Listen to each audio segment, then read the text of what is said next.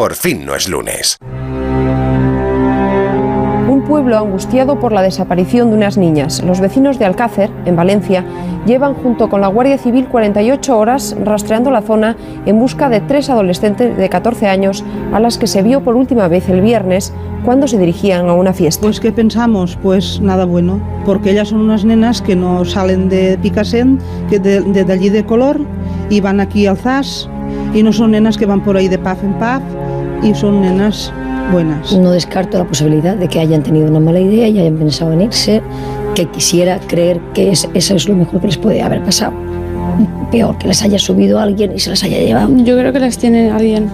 Y para mí que alguien las tiene. Miriam García, Antonia Gómez, Desiré Hernández, desaparecidas de la localidad valenciana de Alcácer el pasado 13 de noviembre han sido halladas muertas en las inmediaciones de la tristemente célebre presa de Tú. Canallas, sinvergüenzas, criminales, que los quemen en el medio de la plaza y que haga justicia Miguel Ricard, detenido como presunto autor de la muerte de las tres jóvenes de Alcácer, ha ingresado esta noche en prisión.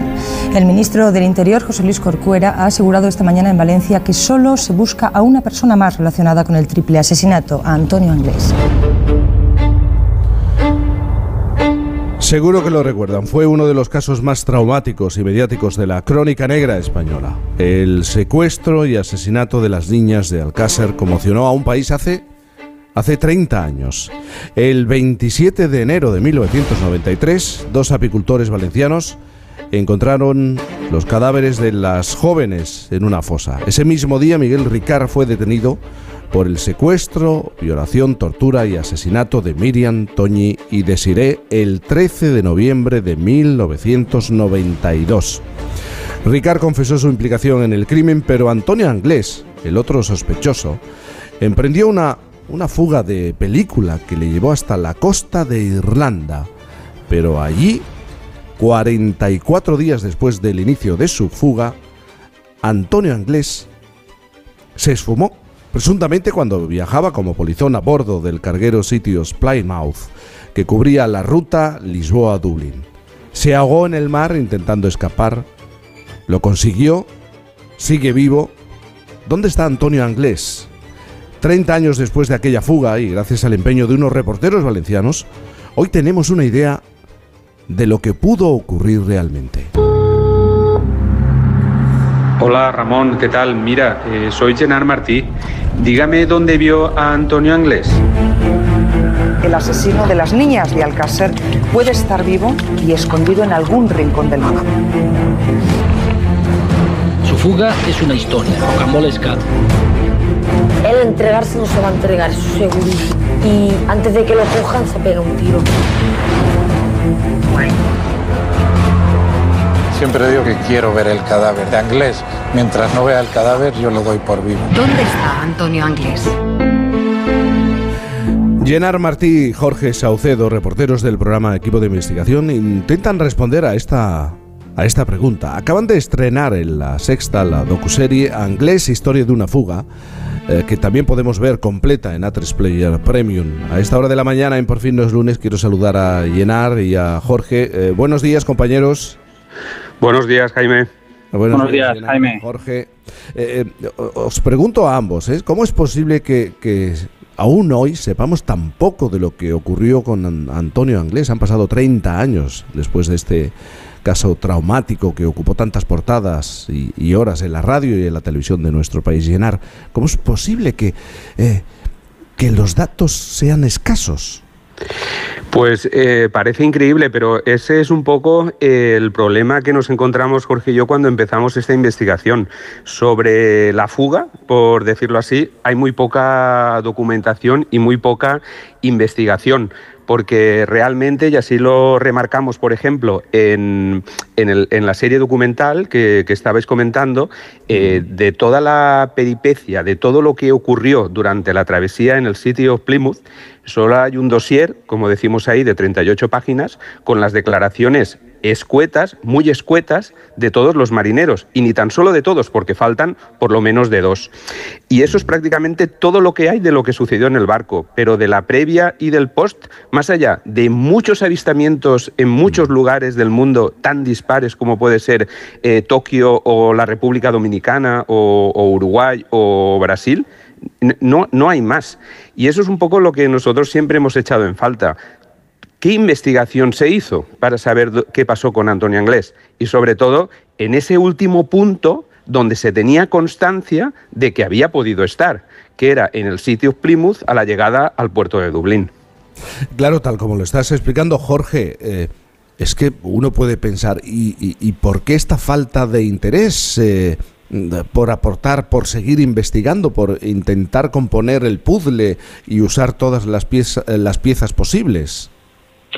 Pues ahí hay una decisión muy desacertada por parte de una jueza. Eh, una de las partes personadas en, el, en lo que hemos llamado años después el caso Alcácer, eh, pues le pidió que se siguiera investigando, mm, por así decirlo, eh, todos los intríngulis, todos los misterios y todo lo que había pasado en ese carguero eh, denominado sitio Plymouth, pues para esclarecer eh, qué había pasado con Antonio Anglés. Y la jueza pues determinó que, que con, las declaraciones que se les había tomado a los, a los marineros en, en Liverpool, cuando, cuando pisaron tierra, era suficiente. Claro, es unas, unas declaraciones que se tomaron allí en caliente, mmm, que sí que es verdad que mmm, arroja luz en bastantes cosas que ocurrieron en, en, el, en el barco, pero que lo suyo hubiera sido que posteriormente se les hubiera apretado muchísimo más a esos marineros para sacar más información, ¿no? Y ahí ha quedado eso pues enquistado en un limbo durante 30 años y nosotros es, eh, si me permites la, la, expresión, es donde hemos intentado nosotros hincar el diente, ¿no? Nosotros en, el, en el, la serie documental hemos reconstruido paso a paso, si me apuras hora por hora, eh, los días que estuvo Antonio Anglés en ese, en ese barco y no lo hemos contado nosotros eh, o sea, porque, porque sí, ¿no? O sea, hemos ido a las fuentes directamente, hemos encontrado a los protagonistas, hemos localizado a los marineros, en el documental se pueden ver sus rostros, oír sus testimonios y mm, de una vez por todas pues acercarnos un poco más a la verdad de todo lo que ocurrió en, en, en esa travesía, ¿no? Es un caso en el que estáis empeñados, eh, lleváis muchos años empeñados en, intentar encontrar un camino y una respuesta o varias respuestas a todo lo que ocurrió con, con, este personaje. ¿no? Hay que recordar que eh, hace ocho años, hace, hace algunos años, eh, conseguisteis reactivar el caso, reabrir el caso, ¿no, Llenar? Sí, exacto. Conseguimos reactivar el caso a raíz de la publicación de, un libro sobre, sobre esta fuga y también sobre la emisión en el programa en el que trabajamos en equipo de investigación sobre eh, la fuga de Antonio Inglés cuando se cumplían 25 años. Hace cinco años, con ese trabajo posterior que tú comentas, anterior, que es el que hace que empezáramos con esta historia hace siete u, ocho años exactamente. Em, ese ha sido nuestro, nuestro empeño y a raíz de lo que contamos en ese, en ese reportaje y en ese libro, sobre todo a raíz de nuestra localización del capitán del sitio Plymouth y de esa entrevista que mantuvimos con él y de ese comentario que nos hizo de que no había ninguna duda que un miembro de su tripulación era el que le habría abierto la puerta de esa cabina donde estaba encerrado y que le permitió escapar, a raíz de esa declaración se reactivó eh, el caso. La jueza ordenó que se tomara de nuevo declaración eh, a, todos los marineros del, barco con el fin de indagar qué había podido pasar, que es lo que comentaba Jorge antes precisamente. Pero eso se podría haber hecho en caliente hace 30 años y no hace eh, tres o cuatro, que es cuando la jueza lo volvió a pedir mm. y cuando se reactivó el caso.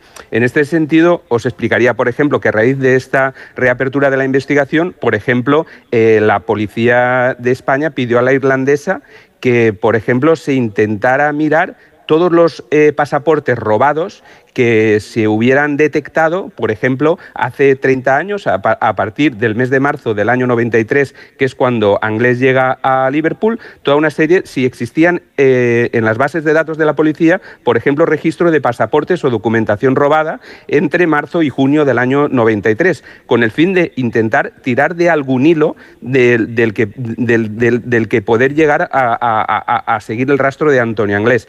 Pero, por ejemplo, eh, con ha pasado tanto tiempo que la policía no, irlandesa, la Garda, no tiene esos registros. ¿no? Es como este impedimento que después, con, con, el transcurso de tantos años, es imposible como tirar de, de, ese hilo, como de las propias bases de la, de la policía, ¿no? que es lo que insistimos, ¿por qué no se hizo esto? en caliente hace 30 años, cuando además se tenía esa certeza absoluta de que un miembro de la tripulación eh, le había ayudado. ¿Por qué no se apretó más a esos marineros en ese momento? ¿Por qué se dejó estar y ya está? ¿Y por qué esa juez, como decía Jorge, en el año 96, en el año 96 le pareció suficiente lo que se había hecho?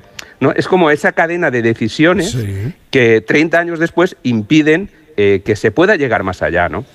Sobre la fuga, eh, Jorge, de Antonio Inglés, es evidente, lo estáis exponiendo vosotros, explicando vosotros. Parece que hay una cadena de errores policiales, también ciudadanos, pero también habría que hablar de, de cómo se minusvaloró el perfil delincuente de, de Antonio Inglés, ¿no, Jorge?